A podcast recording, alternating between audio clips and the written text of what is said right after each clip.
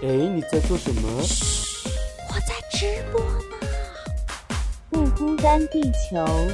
Ready Go live！我说老板呀，哎呀呀，可不可以让我有个可以完全放松的角落？这个放松的角落有许许多多弟兄姐妹披着奶茶加进火锅。现在一切都是恩典，上帝竟然说我是他拣选。Amen 你看神的慈爱无处不在，全知全能无微不至，不辛不甜不缺不败。哈利路亚！你的烦恼，我的忧伤，好像都一样。单身租房，邻里软弱，跌倒很经常。我的理想，你的盼望，相信都一样。耶稣门徒彼此相爱，左眼又左光。葡萄还有一句呀、不孤单，地球，因为有你，所以我们完全不孤单。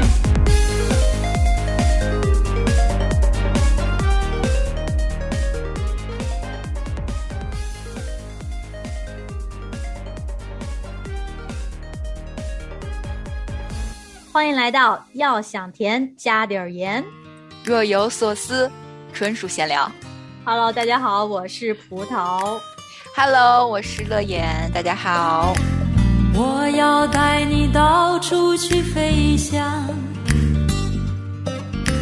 走遍世界各地去观赏。哎，乐言，今天这个板块其实是一个全新的因你而生的板块。我觉得，对啊，要不好好跟大家解释一下，我们这个板块为什么叫“要想甜加点盐我好荣幸啊，要不然你介绍吧，我还在激动 ”，中不。好意思是吗？对啊，因为“乐言”这两个字，其实大家知道是快乐的乐、喜乐的乐，然后“盐”呢是盐巴的盐，所以说呢，这个。要想甜加点儿盐啊，其实是取了乐言名字的一个谐音。然后我们觉得盐这个吧，对我们来说，你知道的都是很重要的。然后不管从基督徒的角度，从日常生活的角度，就是盐吧，这个是一个非常微妙的存在，就是生活中不能缺少这么点儿东西。而且我相信，就是大家会做甜点的，包括我们之前给大家安利的烘焙啊，就是你会烘焙的人都知道，要做甜点一定是。加了糖还得加同样差不多就是合适比例的盐，才能够凸显那个甜的味道。所以说，哎，我觉得就是我们的生活也是一样的，就是有些时候就是需要那么一点儿调味，然后呢，才让生活更有滋有味。后面这个介绍得 slogan 要你来介绍了，后面这八个字是什么意思？什么叫若有所思，纯属闲聊？我觉得你这前面介绍我这个名字，好像哇，我要把它写下来 感觉特别的特别的有这种隆重的感觉。其实先开头我想叫乐言这个名字，就是嗯纯属是乐言嘛。本来我想说是因为我特别爱说话，就不停的在说，我就觉得我就喜欢说话，所以言呢嗯本来是语言的言。后来我就在想说，乐言这个词太。典雅了，不适合我，太太太正经了，所以我就想说，那就写成这个就是比较通俗易懂，就是比较大家每天都在接触的这个盐巴的盐巴。所以呢，其实我就是想说，我自己就是一块爱说话，然后不失味的盐巴。我希望就是跟不孤单的这个缘分，可以像那个盐巴一样，就是可以永远不失味的感觉。这就是我的版本。保鲜，耶，保鲜保鲜对那我我说一下后边的那个 slogan 到底是什么意思啊？嗯，就是若有所思，纯属闲聊。哇，这个东其实大家也西，很好自己体会，我觉得。对这个要细品，一定要细品。对你品，你细品就就品出来就是这个咸味。对，后面我们的节目当中，你更会有这种味道在里面。对对对对，就听节目就好了，不不用解释了。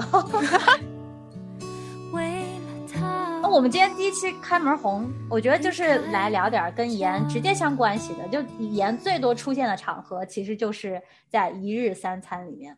对，跟吃有嗯关、是吧？跟吃嗯有关的，我们这个节目其实就是吃喝拉撒，好的不太典雅，吃穿住行，衣，食衣食住行，行，对对对对，是的。然后今天就先从吃吧，我觉得就是这个人都喜欢吃，这样说好像也有点不对，好像又打死了很多人。有些人说我不太喜欢吃，但是呢，我觉得吃是怎么样来说也是必要的，而且也是逃不掉的，因为我们。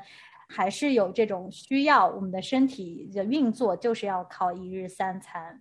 然后我就记得原来我爸老是小时候跟我讲一句话，就是“人是铁，饭是钢，一天不吃饿得慌”。饿得慌。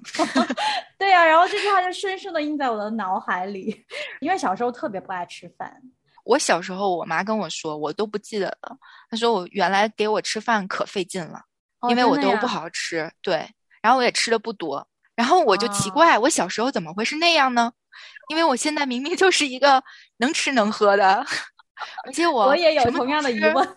对呀、我觉得我妈一定是就是记错了，或者说那个时候我肯定是生病了，或者说 给我做的饭太难吃了，肯定有什么理由，绝对不是我的初衷。反正我妈就跟我说，我是就从小就不爱吃饭，就是身嗯体也长得不好。但是我觉得现在嗯好像我有点过度饮食，把小时候没吃着的，现在可能都在补回来。这是属于小时候爷爷奶奶、外公外婆、爸妈妈都在后面拿着碗追着喂饭的那种小孩儿，对吧？我小时候也是，但是我比你持续的时间长很多。我是就到大学才就胃口大开，然后才开始吃东西一样。大学之前十八岁就是瘦的就跟竹竿子一样，就是真的不想哦吃饭。我就觉得真的吗人为什么要吃饭？经常就吃饭都会哭，被逼哭的那种，就是上初中吃饭都会哭。非要让我吃饭，我说天呐，我不想吃，为什么非要让我吞下去？然后我就养成了一定要把饭包在嘴里，然后可能包一个晚上，就是你知道睡觉前嘴巴里还有两坨饭，然后他们就觉得我像仓鼠嘛，或者松鼠就是这样子储藏食物的，然后我就真的不想吞下去，我就觉得为什么人一定要吃饭？现在觉得哇，我觉得好想回到那种日子，减肥应该很轻松吧？你可能之前是跟饭有仇，嗯，嗯我印象特别深的是我上高中的时候，那时候长身体，然后我奶奶就做那个土豆炖豆角，反正这这是北方一道比较家常的菜，就是嗯豆角跟土豆一起炖，特别香。然后我那个时候特别能吃，就一道菜，然后就再配点酱汁，然后就能下两碗米饭。哇，然后我那个时候我就觉得哇，我现在在看我高中的照片，我就想说，难怪我那个时候长这个样子，我天天两碗米饭下肚，肯定是这个结果。哇，OK，这就是干饭人。可能是那种，真的是就是啊吃饭的时候不用人催，就也不用叫，人就是开饭的人就是那个很认真的在干饭。哦，对这这样小孩真讨人喜欢，这家长应该 挺开心的，有这种。对，我们说回现在吧，那个都是嗯过去的记忆，现在我们都是干饭人了，我觉得就是 就是大家都挺喜欢吃的，然后特别是现在我们工作以后啊，就是一日三餐。你刚才说的是你奶奶给你做饭，那现在我们就是一日三餐可能得自己做了。然后嗯或者是现在有很多外卖啊，餐馆也很各种五花八门的菜式啊，都可以有的选了。我不知道现在的一日三餐对你来说有什么样的变化了吗？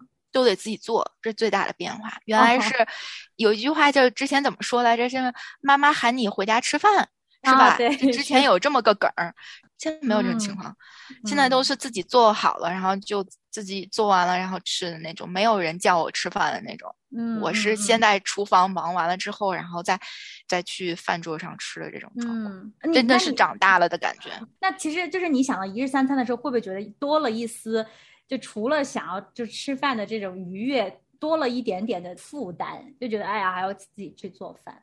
没有没有，我觉哦得，那你是喜欢做饭的人？我是喜欢做饭的，哦，真的啊，我是哦我是唯独怎么说，我是可以做饭，但我不洗碗。哦，哎，我是我也是，真的我是真的不行，我是我尝试过，就是我真的不能够说又做完饭还要吃完饭，然后还要把碗洗了，就是做不到。我就觉得吃完了就啊应该要么就放到第二天，要么就有啊应该有另外一个人负责洗碗这件事情。对嗯，这样美就是好的但是做饭停留在这一刻，不要对在后面的。因为在制作烹饪的过程当中嘛，是一种享受，然后你享受你的成果的时候，也是一种享受。但是洗碗就融不进去这个享受的过程，嗯，收拾残局，往往不太美好。所以呢，不知道你一日三餐，你觉得哪一餐你最喜欢？我要说一个答案呢，是我自己不太相信，但是我又觉得确实是对的，就是早餐我比较喜欢。就当我不知道你有没有那种体验，就是你就一个地方去旅游的时候，你会住酒店，酒店一般嗯会提供早餐嘛，而且是全自助的。然后呢，我就会特别喜欢，因为呢，你早餐吃的再丰盛、再营养、再多，好像都不会担心说我是不是吃的太多了。而且就是早上起来会有一个感觉是今天全新的一天，然后吃到好吃的，就是今天整一天都是精神满满，然后很开心的感觉。它好像为你的一天奠定了一个基调。但是为什么我说我刚才说这个答案，我现在自己都不太相信，是因为 我现在好像就对早餐那个东西，就是自己要做啊，自己要早上往往是最匆忙的时候嘛，就往往会最容易忽略的一餐。虽然我口上说我最喜欢它，但是好像我并没有付出很多的时间在花心思在制作。这一餐上面，反而是就是晚餐会比较多，充裕的时间，然后做一顿比较好一点的。但是往往晚上吃了就会有负罪感，然后肠胃会不舒服，也会影响睡觉。吃完还要长肉，反正我不喜欢晚餐，但是就是反着的，就跟想象跟现实还挺有差距的。嗯嗯嗯，我也特别喜欢早餐，但是我这个答案跟你一样，但理由完全是相反的。哦，真的，我特别喜欢做早餐。哇，你是个早起的人。而且我可以十十多分钟、十五分钟吧就搞定一盘丰富的早餐，就是很丰富。比如说有主食，比如说面包啊，或者有些时候可能蒸一点之前冻好的一些东西，比如说包子啊，或者是呃有些时候可能煎个饼啊，这是主食。然后可能配个肉啊，比如说就是切好的肉啊，或者是火腿啊，反正是肯定是有肉。然后肯定是要有水果，就看冰箱里有什么啊。然后就先吃那个快过期的水果，有些人放不住嘛。反正就拼一个大拼盘儿，有肉，然后有主食，然后有水果，然后再配一个酸奶或者咖啡，这样我觉得超级满足。而且我我早饭的时候我一定要吃，我一定要吃好，因为我觉得这就像你说的，奠定了这一天的基础。对，早餐吃得好，我的心情就特别好。假如有一天，比如说我要早上开会，然后我没有时间做那个早饭，我会觉得我都没有开启我这一天的感觉，我我还在不知道在哪儿游荡的感觉呢。但是只要吃了那一口，我觉得很就是很香的那种早餐，我觉得这一天才算正式开始，你知道吗？嗯，对，道理我都明白，就是动起来还是挺。挺难的，但是我曾经过过一段时间，你这种精致的早餐生活，那一年吧，不用去上班，不用赶着出门。然后也没有，就是特别担心什么事儿，然后就每天还要摆盘，还配色呢。就是今天的水果还不是看它有没有过期，是要配色。比如今天我是一个蒸蛋，那是黄色的，上面有点酱油，然后我要一定要配个草莓之类的红红的，就有点红，有点黄，有点绿，然后我才开心了。然后还得拍张照片，然后而且这个营养还得搭配，比如说今天这个是啊全麦的呀，然后这个里面的应该配个什么肉啊，就是什么都都要考量进去，对。然后我就觉得，嗯，我曾经过过，曾经也是精致的早餐女孩，就是，但是一旦就是有生活的压力啊，或者是工作啊，我觉得好像就是那那个心力就嗯会减少，所以我还挺佩服你的。我觉得你这种是比较自律，然后比较对自己有要求，会自己去实行的实践的一个人。那你太不了解我了，我是一个特别不自律的人，但是我可以为吃的，为了吃的付出我的一切。那我更了解你一点。对，我觉得我我刚才忘记了，早餐最重要的一个就是食材是鸡蛋，我会变着法儿的弄鸡蛋，我就把它弄着好多不同的，然后我还学了很多就是鸡蛋新的做法，有一些人就把那个鸡蛋没煮之前先摇摇摇摇摇摇摇，然后摇完之后再煮，它是。就是它的蛋清跟蛋黄是就是混合在一起了，然后你煮出来的这就是一颗没有蛋，因为有些人觉得蛋黄很难咽嘛，嗯，就是或者说不喜欢那个味道嘛，嗯，然后我就觉得我这个太神奇了，这个煮出来都是煮的蛋，为什么这一摇然后就就把它混在一起，它变成黄色的了出来，对，就完全。出来一个新的，我觉得哇，这个鸡蛋真的是还有很多的做法，我觉得之后可以详细分享。但是我觉得你，我觉得你刚才就也说到说工作一忙哈，然后就有一点就是想不起来吃饭了。我也有这种感觉，就但是会发生在午餐这个环节。我现在就是因为我现在是在家上班嘛，所以别人不知道你什么时候吃午餐。在家上班嘛，你就很难，就是真的说放下工作，然后去好好吃个午餐，然后再回来的那种。所以我经常就是一只手 端着我的午餐，然后一只手划着我的鼠标。我是五分钟就可以把我午饭解决，我就完全没有在享受，只是为了吃完了之后可以可以继续干活，就是补充体啊力的一种、一种东西。嗯嗯嗯，所以我跟早餐完全不是一个节奏，你知道吗？早餐就是很享受，然后可以，哎呀，这个蛋今天可能盐多了，然后可能哎，明天可以再换一个其他的做法呀，边吃边享受，还想着明天是不是嗯变个花样？哎，这午餐就不一样了，完全就是变了一种状态，就赶紧就嗯是干饭人的感觉，就赶紧吃，吃完了之后就继续忙。好吧，那老板应该很喜欢这样的员工。我我是属于哪一种呢？我不管是上学的时候还是上班的时候，都是我其实还挺期待中途的这个午餐的时间，因为我觉得就是会盼着，就是说，哎，我可以有一个休息，有一个时间可以让我终于可以把这个做一个上午的事情做一个了结，然后我啊休息一下，再继续下午的，不然我就觉得。啊，好难熬啊，你知道吗？我觉得嗯中途的这个点对我来说也还挺挺重要的。你这种是好员工，就是想要赶紧做手上的事儿。但是我我会包括上学的时候，我就天天期待着啊，第一节、第二节课了，第三节课了，哦，还有一个课间，然后我就可以回家吃午饭了，就那种。虽然我不是想吃那个饭，我是期嗯待那个中午中途的休息的时间，而且就是哦包括我可能我的工作经历吧，就原来跟同事都会一起吃午饭，然后呢，那个时候我就觉得还可以大家一起聊聊家常啊，一起聊聊天啊，就是我很享受那个过程，可以说说话，就可以远离这一切麻烦事儿。就是 可能我不太不太喜欢工作吧，那就是我我我不能，我不行，我一断了吧，专我很难再回去。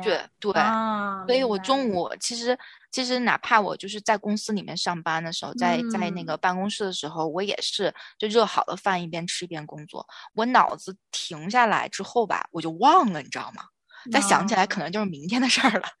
所以啊我就不太敢让我自己就是停下来，一停下来，可能就再回到状态里面，就还要花一段时间。说到这个，我我有这种状态，但绝对不会在午饭的时候，就是我会中途，比如说我很想要去上厕所，然后我就一直憋，一直憋，一直憋，一直憋，然然后一直要憋到就是，要么就是中午吃午饭了，要么就是晚上吃晚饭了。有的时候就是这样的，就是你说的那个状态。但是我觉得中午哦饭对我来说是另外一个意义，就是它有点像一个红灯，你就必须停了，然后所有人都就按这个规则也要停，我也不会有负罪感。我觉得那样是很好的，外力有一个介入，让我可以停下对来。啊对，所以就晚餐对我来说就是摇 身一变变了个厨子，就一下就哎，啊我也可以下了班儿嘛，就不管上班的事情了嘛。可能这也是嗯在北美生活比较好的一点，可能就是上班和生活是可以分开。对对对对，啊所以我就晚餐就可以在厨房里面就那么忙到一个多小时，我都觉得是很放松的。我就觉得哦，这一天我嗯终于可以做一点自己喜欢的事情的那种感觉。哇哇哇，一个多小时还是挺佩服你的。也不能天天一个小时，但是我真的要是想说做的话，一个小时我是嗯可以的。嗯啊，你会提前规划好，比如说前一天就想好了，第二天我晚上回去要做什么，因为毕竟还要牵扯到你要提前的采购啊，然后你怎么搭配啊，所以说你都会提前已经想好了。采购嘛，我基本上就是什么打折买什么，哦，所以我我是那种买来食材回家之后再想着说怎么搭配配怎么做。哦，对，那这种一般都是那种大厨才会用这种啊，就是什么菜都能够做出一桌美味的那种，段位比较高了。不知道葡萄你是北方人还是南方人？我是南方人，南方人，我我觉得哦我们北方人的菜吧，就是你要说精致吧，也可以给你弄得很精致，但是不精致起来吧，其实谁的跟谁都还能搭。哦，就是有点像你刚才说那个豆角跟土豆，就是嗯一锅煮一锅炖的那种。对对，然后就是啊最后你就调个味道，其实也蛮好吃的，也可能是我从小嗯就是这么、这么吃过来的。对，嗯嗯所以嗯其实也没说谁跟谁不能搭，就最后你怎么着都能凑一盘儿。对明白，嗯，对、嗯我本来就是一个南方人，就是我们那边炒菜啊什么的炖菜都得配好了，就一定是在我们那儿买肉的话，比如说五花肉或者是二刀肉或者是什么什么肉，猪的不同的部位配的蔬菜也不一样。就比如说炒回锅肉、炒蒜苗，一定得配二刀肉。那你如果你今天想要想炒回回锅肉，但是呢，你的肉你之前没有想好，你就买了五花肉或者买了那种瘦肉，你又买了蒜苗，你就觉得哪点儿不对。我原来是这样的，现在我变成了北方人，就是一锅炖，就是因为做饭没有时间了，就是也不会采购的时候也不会想那么多，也真的是呃像你说的，从经济的角度啊，就会去买一些打折的或者是比较应季的菜。我觉得现在就是从吃饭这点儿就从简了很多了，已经。哦嗯，从简了很多。我对听起来也挺丰富的。对，丰富还是有的，就是只是说这个程序啊各方面，我觉得还是替自己嗯对省点心吧。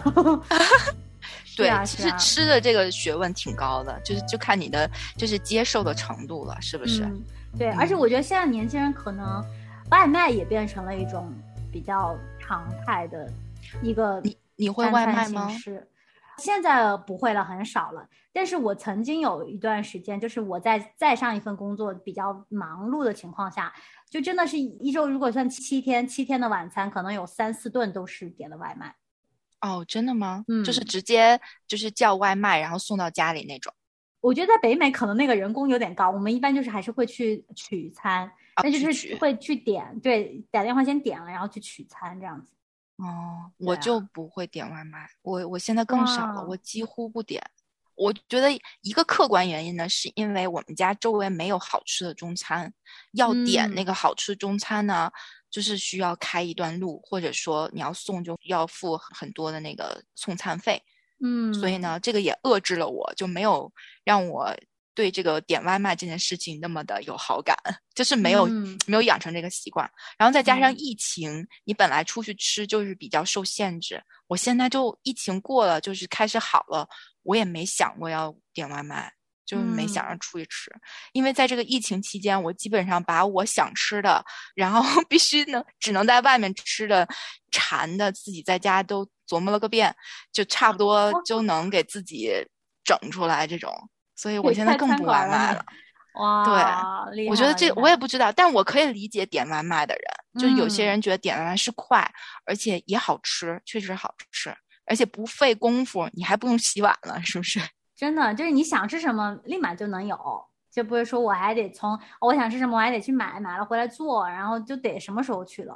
然后真的是牵扯到精力和时间，我觉得就是现在很多人不愿意做饭的原因，也是真的忙不过来嗯啊。就是我觉得在国内可能更多的年轻人会选择，甚至是不是外卖，是方便食品吧，或者是比如嗯说呃速冻的饺子呀，呃一些什么方便面啊这种，应该也是家里常备的。有的时候就吃饭已经变成一种生存了，就是还是得吃，但是可能怎么吃就没那么讲究了。嗯，嗯，那你那你觉得三餐需要仪式感吗？就吃饭这件事需要仪式嗯感吗？答案应该是肯定的。我觉得就是大家都会觉得是需要的，但是在这个现在这个现实的压力情况下，这个仪式感要怎么进行下去？嗯 我还是算比较注重这个仪式感的啦。但是我觉得我也是可能一周就那么周末有那么一两餐会比较精致一点，然后过嗯年过节我觉得是一一定要的。啊，不然我觉得嗯真的是白活的感觉，就好像忙忙活活，然后好像哎，嗯，也没有一个有有有的人说，就是人活一辈子其实就是为了吃那一日三为了餐，吃那口，对对不对？当然，这个是说的有点片面了和极端了，但是我觉得某种程度上是这样子的。所以说，我觉嗯得当你能吃到一顿好的美味，能够跟家人或者朋友一起享受那个用餐的时光，我觉得这就是仪式感。然后，这个仪式感对我们的生活来说、生命来说是非常重要的，嗯，是把我们推推动往前的一个力量。我仪式感一定要有的，这个仪式感会让我有很多的幸福感，我会自己给自己制造 幸福感的感觉。嗯，所以你是会那种就是用不同的餐具啊，或者是嗯嗯嗯呃桌布啊那种。桌布有点占地儿啊，这个 桌布还没有考虑到，但是餐具是一定要有的。然后，嗯然后怎么摆放，然后比如说呃西餐跟中餐用的那个餐具也是不一样的，会有自嗯己一套的。当然也不是说一定要花多少钱买一套很好的，反正就觉得自己喜欢的就好。然后朋友嗯来了之后也是，就是我们家就会。有多大桌子就摆多大的，就摆多少东西那种感觉，就是一 桌子丰丰富富的那种感觉，才才觉得嗯那是大家一起在吃饭的感觉。嗯嗯嗯，对哇，然后有些时候我会夏天的时候就会去去那个后院，然后可能就是呃弄一个就是相当于一个呃户外的这样的一个一起吃饭的这样的一个场景，对。嗯，所以我觉得嗯仪式感也是挺重要，但是我明白你的那个意思，就是生活其实没有办法时常满足这个仪式感。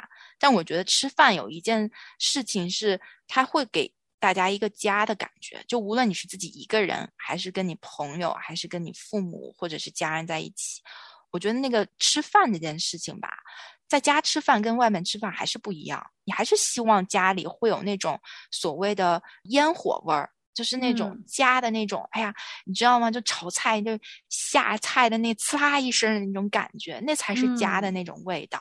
嗯，对，嗯所以我觉得一日三餐，无论无论是我们在怎样的生活，再怎么忙碌，我觉得大家还是会想着说回家可以吃到一个可口的饭菜的感觉。嗯，是的，是的，很多时候真的就觉得外面再好吃，也不如家里妈妈做的，或者是老婆做的、老公做的那顿饭，就是有家或者自己做的，自己做的那做的也也也好吃。对，啊。然后这个关于三餐的仪式感，我觉得好像乐言也有挺多可以嗯教我们的东西，我们可以留到以后再来聊了。今天也感谢大家的收听。如果你有关于一日三餐任何的感想，你有任何的想要参与的讨论，也欢迎给我们留言，告诉我们你对这个想要甜加点盐这个板块有什么样子的建议啊，或者是你的创意，可以告诉我们。我很期待下一期继续跟你聊。是，啊好吧，那我们就下一期再见，拜拜。拜拜。这让熙熙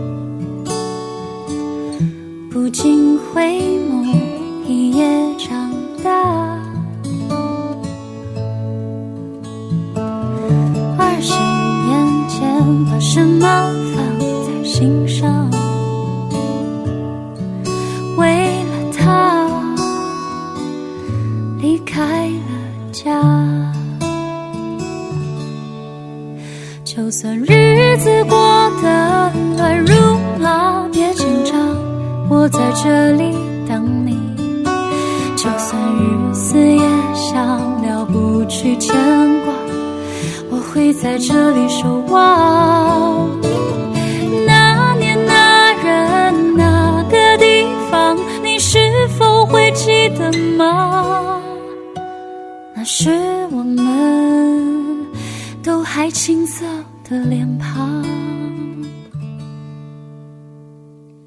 细雨绵绵，晃过兰香啊。灯红酒馆，风过角马。每当忆起南方，是最想家。是啊，一辈子不忘。就算日子过得乱如麻，别紧张，我在这里等你。就算日思夜想，了不去牵挂，在这里守望，不紧不慢，不慌不忙，浮云落日，时光且长，雨后彩虹，牵手晒太阳。